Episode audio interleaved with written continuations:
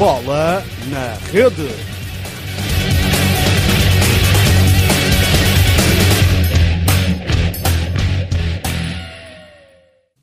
Olá, sejam bem-vindos a mais um BNR Modalidades.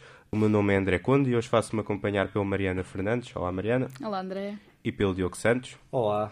Uh, Hoje vamos falar de Fórmula 1 e o tema que domina o dia de hoje poderia ser a vitória de Rosberg no Mundial, mas não, é a retirada de Rosberg do mundo da Fórmula 1. A Mariana, uh, é surpreendente esta retirada? É muito surpreendente, ninguém estava à espera, não é? Quando, eu acho que quando todos recebemos a notificação a dizer que o Rosberg tinha feito um comunicado, ninguém estava à espera que fosse a retirada dele da modalidade.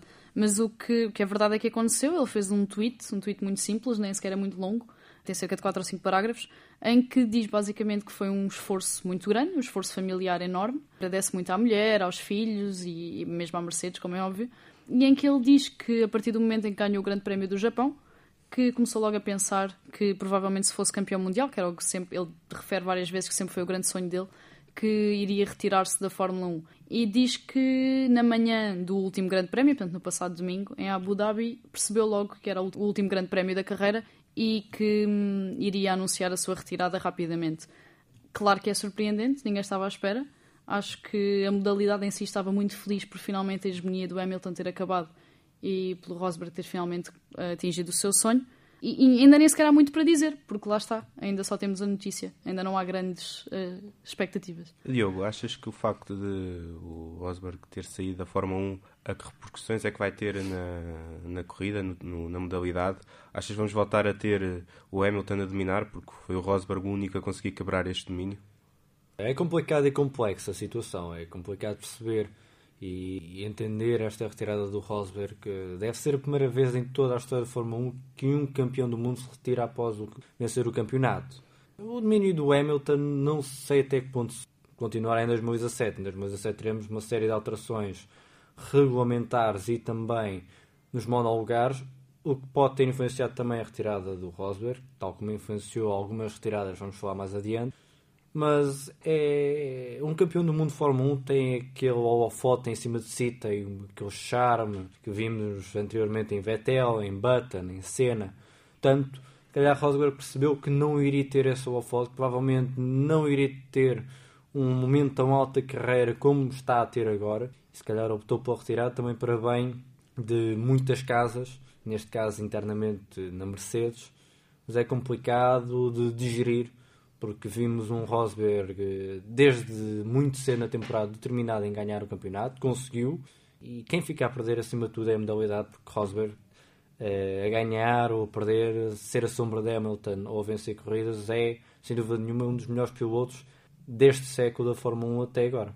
Pegaste, no, no ponto da, da Mercedes e eu perguntava-vos, não poderá ter sido esta saída algo, uma pressão por parte da Mercedes? Eram conhecidos que Hamilton e Rosberg não eram os melhores amigos, que muitas vezes entraram em conflito. Não terá havido uma pressão por parte da Mercedes também de querer eh, afastar Rosberg e de certa forma favorecer o Hamilton? Eu não sei até que ponto a Mercedes teria esse tipo de influência no Rosberg. Eu acho que ele já mostrou muitas vezes que, hum, apesar de não ter se calhar tanto mal feitio como tem o Hamilton, leva as suas ideias até ao fim e também não é pessoa de se deixar levar. Não sei até que ponto uma pressão da Mercedes o faria acabar a carreira. Vejo muito facilmente a sair da Mercedes pelo seu próprio pé e a escolher, porque ele, na posição em que estava, quase iria escolher a equipa para onde iria, não é? Agora, a decisão tão grande que é, ainda numa tão jovem idade que ele tem, de terminar a carreira de pôr um ponto final naquilo que mais gosta de fazer, não me parece que tenha tido dedo da Mercedes, por muitas pressões internas que ele, que ele sentisse e que ele sofresse, que acredito que, que acontecia. Nós sabemos que o grande chefe, o líder da, da Mercedes, internamente é o Niki Lauda. E o Niki Lauda percebe-se bastantes vezes que pende muito para Rosberg. Portanto, não sei até que ponto foi uma, uma pressão interna. Agora, talvez ele tinha sentido que era o melhor para a carreira dele e, e também para a reputação dele, porque quando se, quando se vence o Campeonato do Mundo de Fórmula 1 é o topo de qualquer carreira. Eh, Só será maior se conseguir duplicar esse feito, triplicar ou quadriplicar.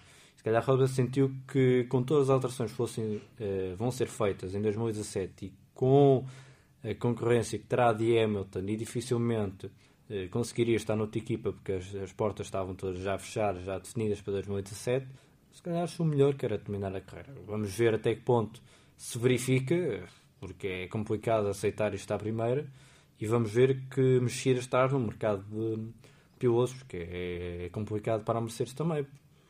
Ter, ter o domínio da marca três anos seguidos e ter agora um desfalque num dos pilotos, tem que arranjar um piloto tão bom ou quase tão bom como o Rosberg e neste momento é quase impossível a Mercedes conseguir isso. Ainda bem que pegas no, no assunto da Mercedes. O que é que segue para a Mercedes? A Mercedes vinha de um domínio completo, em 21 corridas teve 19 vitórias. Parecia que o mundo e o campeonato pertencia à Mercedes. A questão era saber qual é que era o piloto. Com esta saída, o que é que acham que a Mercedes vai perder a hegemonia? Quem é que poderá ser também o parceiro de, de Hamilton?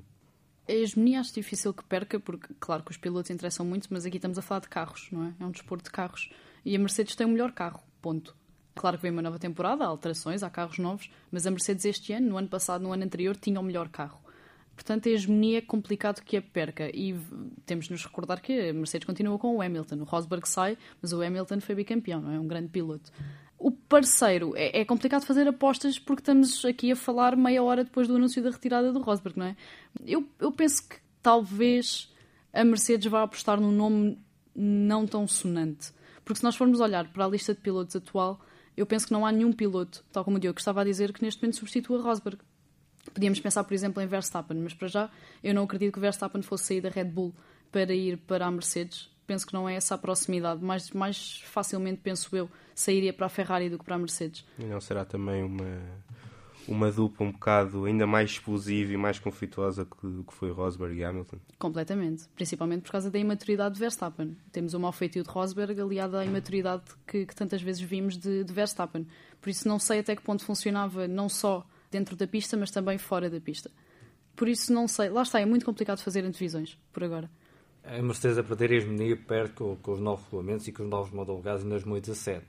Ninguém sabe onde vai parar a Fórmula 1. As últimas, as últimas vezes que este vosso face aconteceram nos regulamentos e nos monolugares, houve sempre uma passagem de testemunho da hegemonia, mas não podemos esquecer que a chave de um sucesso tem três partes: o carro, o piloto e os engenheiros e toda a equipa interna em questão. Fazer apostas para, para o sucessor de Rosberg é impensável. Estávamos aqui a falar em off e eu lancei o nome, o nome do Button porque entre todos os companheiros do Hamilton, o Button foi o único que, que conseguiu cooperar com, com o britânico, sempre do, do, são ambos do mesmo país, têm parte da mesma cultura é complicado. Aqui pode, pode-se aliar o fator dinheiro, pode-se aliar o fator carreira. Não podemos descartar um piloto mais experiente que esteja fora da Fórmula 1 a voltar. Há uma série de questões que podem ser lançadas. Isto é como tudo na vida. Estamos aqui a falar em cima do acontecimento. Não sabemos muito bem os contornos desta decisão de Rosberg. Não sabemos ainda o que é que a Mercedes vai dizer. Temos que esperar para ver. Não podemos esquecer também que a Mercedes tem trabalhado muito isso. E uma das grandes apostas do Niki tem sido a escola de pilotos deles. Eles têm bons pilotos, querem testes, quer nas categorias inferiores. Vamos ver o que vai acontecer. De todo, não acho que Verstappen seja uma solução. Verstappen tem um contrato altíssimo com a Red Bull, é o prodígio da Red Bull, é a cor da Red Bull, é a marca da Red Bull, é o protegido da Red Bull. Portanto, não vejo Verstappen a querer sequer mexer um cordoinho da lei da Red Bull. É pegando agora então no que era o tema dominante até sair aqui o tweet, a vitória de Rosberg no Mundial. É um resultado justo? Que, qual é que foi o segredo? Terá sido a Mercedes dar a liberdade aos dois para ver quem é que chegava primeiro? Qual é, que foi, qual é, que é a vossa opinião neste, neste fim de Mundial? Eu penso que tu tocaste aí no ponto fulcral, não é? Eu lembro-me que hum, no BNR Modalidades que nós fizemos na divisão da temporada, uh, o Rodrigo estava aqui comigo tocou exatamente nesse ponto, que foi o facto da Mercedes esta temporada ir, dar liberdade a, aos dois pilotos para lutarem entre si e tentar ter menos uh, interferências nas corridas e nas opiniões que dava e tudo isso. E, e eu acho que realmente foi esse o ponto fulcral, pelo menos uh, para mim. eles realmente lutaram entre si, lutaram se calhar até um bocadinho demais, tanto dentro da pista como fora. O show-off foi muito, principalmente da parte de Hamilton. E chegámos a uma altura em que hum, Rosberg, pelo menos, lá está. Eu sou uma grande fã de Rosberg e estou muito feliz. E, e, penso mesmo que Rosberg demonstrou que era o melhor piloto. Hamilton é muito bom, Hamilton é muito talentoso, Rosberg é muito consistente. E penso que sim. Rosberg foi mais consistente. É essa a principal razão do sucesso do, do alemão. Mas temos que também ter uh, em conta a superioridade psicológica, porque ele conseguiu ser a sombra de Hamilton durante dois anos seguidos, conseguiu andar uh, em Williams, andar nisso de carreira sempre na sombra e conseguiu sair da sombra. Conseguiu sair da sombra de Hamilton e do próprio pai, que é que é Rosa. Conseguiu ser campeão 34 anos após o pai. Uh, sempre disse que este ano era para ser campeão. Desde os testes em Barcelona em fevereiro disse eu vou ser o futuro campeão. Eu vou ser. E foi. Uh, aliado a isto, tivemos também, como a Mariana disse, um grande show-off, em demasiado enjoativo de Hamilton. Abusou dos holofotes estavam em cima de si, foto para aqui, foto para ali, tweet para ali, tweet para ali. Ele preocupou-se demais com questões que não eram, de certo, importantes para a temporada deste calibre da Fórmula 1. Tivemos uma, provas mais competitivas, tivemos provas mais complicadas também. E Hamilton acordou tarde Rosberg venceu as quatro primeiras provas de campeonato, venceu as três primeiras provas após a pausa do verão e isso ditou grande parte do sucesso porque Hamilton, quando percebeu que estava entre a espada e a parede, não conseguiu sair de lá. Também em jeito de balanço, pedia-vos qual é que foi para vocês a surpresa e a desilusão desta temporada? Surpresa, invariavelmente, Max Verstappen, não é? Apesar de já sabermos que era um pequeno prodígio, aquela confusão toda ainda no princípio da temporada, da, substituição de, de Daniel Kvyat pelo, pelo Verstappen, da subida dele da Toro Rosso para a Red Bull. Hum, eu acho que na altura, e na altura eu escrevi também o texto para a bola na rede a dizer isso, não achei que ele fosse aguentar a pressão, porque a pressão de facto era muita, eh, era uma mudança a meio da, a meio da temporada, isso quase nunca aconteceu.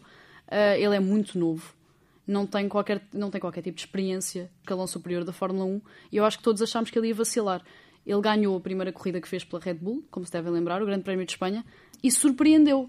Agora, claro, e como eu já disse, ele é muito imaturo. Ele não sabe medir a ambição que tem. Ele quer ganhar, quer mostrar que é bom e quer mostrar o valor que tem. E de facto, ele tem esse valor. Ainda não percebeu como controlá-lo e como canalizá-lo para o bem, digamos assim. Mas é de facto a surpresa da temporada.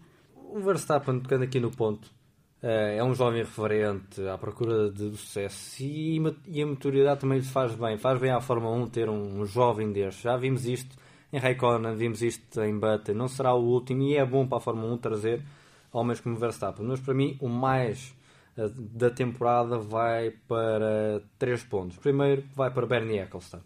Vai deixar a Fórmula 1, vai deixar de ser diretor executivo, mas inovou, apostou fortemente nas redes sociais, uma grande aposta ganha ouviu os pilotos, reverteu o sistema de qualificação a tempo e conseguiu uma aposta ganha em Baku. Foi uma grande prova. Ninguém apostava em Baku e foi uma grande prova.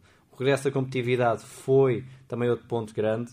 E para mim, uh, também o terceiro ponto que eu aqui toco é o Fernando Alonso e o Button, que com um carro péssimo da McLaren conseguiram andar sempre a disputar os pontos, conseguiram sempre andar ali em cima dos pontos, o que mostra que ambos são grandes pilotos com uma grande inteligência, grande sabedoria e para mim, o ponto negativo da temporada vai por duas coisas. Primeiro, Paixão Maldonado e Felipe Nassi evidenciaram que estão na Fórmula 1 muito à custa dos esforços de investimentos e patrocinadores. Uh, mostraram seus pilotos mais fracos do pelotão. E vai também para ainda para o fim do calendário em Abu Dhabi. Eh, não, a Abu Dhabi não tem a cultura que a Fórmula 1 precisa ter para um final de campeonato. Não tem aquela invasão de pista como tem o Brasil. E isso foi um ponto menos bom da Fórmula 1 nesta temporada, que foi uma boa temporada tendo em conta as últimas. A desilusão para ti, Mariana? A desilusão para mim é, obviamente, penso eu, Sebastian Vettel. Porque temos um antigo campeão, um senhor que também já foi visto como um grande prodígio e como o futuro da Fórmula 1, como o próximo Schumacher, porque estava na Ferrari, não é? Que passou muitas vezes muitas corridas ao lado. Nós víamos corridas, víamos Rosberg, Hamilton, começámos a ver a Red Bull a Red Bull sempre à frente da Ferrari, mais do que se calhar Sebastian Vettel, a desilusão da temporada é a própria Ferrari. Começámos a ver a Red Bull e começámos a ver Ricciardo e Verstappen sempre à frente de Vettel e de Raikkonen, e Raikkonen passava, passou grande parte das corridas em branco, em que os pontos altos da corrida, as grandes ultrapassagens em que normalmente ele estava sempre envolvido, uh, o nome dele uh, quase não era mencionado. Portanto, a grande desilusão da época é Vettel, porque de facto é um grande, é um grande piloto. É uma pessoa que ainda pode dar muito à Fórmula 1, é um antigo campeão, e passou uma temporada quase em branco. Esta temporada também marcou o fim de carreira de Massa e de Button. Pedia-vos um pequeno comentário uma retrospectiva do que foi a carreira destes dois pilotos. Ambos antigos colegas Jacques Villeneuve, que é uma curiosidade que eu achei quando estava a preparar o programa, não sabia que ambos tinham sido eh, companheiros do antigo campeão de Fórmula 1 em 97. É assim, em termos de Button, né, é uma vontade própria do britânico. Penso que quem tratou desta formação da McLaren em 2017 ainda foi Ron Dennis, também já saiu da chefia da equipa, e percebe-se que ambos abandonam com a incerteza do que vem para 2017, querem, ambas as equipas estiveram fracas este ano, querem, querem sair antes que venha algo pior, antes estejam nos últimos lugares da grelha, não querem passar por isso outra vez, já passaram o início de carreira e Button até bem perto do sucesso que teve em 2009 com o título na Bram. Mas para Button é, é, uma, é uma incógnita. Agora, com esta situação de Rosberg, é uma incógnita que volto a dizer. É uma forte possibilidade para ir para a Mercedes. Não podemos curar aquelas opções monetárias, todo aquela hegemonia britânica que se pode jogar ali à volta da, da marca. Mas também, mesmo que não vá para a Mercedes, que é uma possibilidade, não nos queremos de o ver de volta em 2017 se Van Dorn falhar, porque se Van Dorn falhar, está lá ele e não me admiro de o ver voltar a pilotar. Ele abandona com 50 pódios, 15 vitórias e 308 grandes prémios. Em vez de Massa, que teve o grande acidente em 2009, voltou, foi bom para nós, foi um presente para nós ele ter voltado. Ele podia ter não, não ter voltado, não precisava de voltar ele tem o acidente um ano após ter perdido em casa o título por um ponto para o Hamilton. Estava numa fase menos boa da carreira, reergueu-se na Williams, voltou aos pódios, voltou a mostrar que era um dos melhores pilotos do pelotão. A Fórmula 1 vai sentir a, a, falta de ambos? Vai. Mas é assim a vida, uns saem e outros tentam, e vêm outros, certamente, tão bons ou melhores que eles. Eu acho que está praticamente tudo dito. Não me parece ainda assim que Button seja uma opção para, para o lugar de Rosberg. Não me parece que, que Button seja a pessoa que volte atrás com a palavra. Ele já se despediu, já disse que chegou a hora dele. Não me parece que seja realmente a opção. É um grande piloto, vai fazer muita falta, é um antigo campeão. Quanto a Massa, eu penso que Massa faz parte daquele imaginário de todos nós nascidos nos anos 90, porque era a sombra do Schumacher. Nós víamos a Ferrari e era o Schumacher e o Massa. Ele estava lá sempre, esteve lá durante muito tempo. Todos nós lembramos do Massa exatamente por causa disso. Mais do que isso, nós portugueses vamos sentir falta do português com Salero nas conferências de imprensa. Claro que ele vai fazer falta, é um grande piloto também. Como o Diogo disse, esteve muito perto da vitória em 2009, voltou depois de um grande acidente. Vão os dois fazer muita falta. Eram os, talvez os pilotos, a, a par com Alonso, eram os pilotos mais experientes do pelotão. E vamos sentir a falta deles para o ano, como é óbvio. Bem, uh, nós também vamos, estamos a chegar ao fim. Uh, muito obrigado por terem vindo ao programa. Uh, da minha parte é tudo. Visitem-nos em bola na rede.pt e saudações esportivas.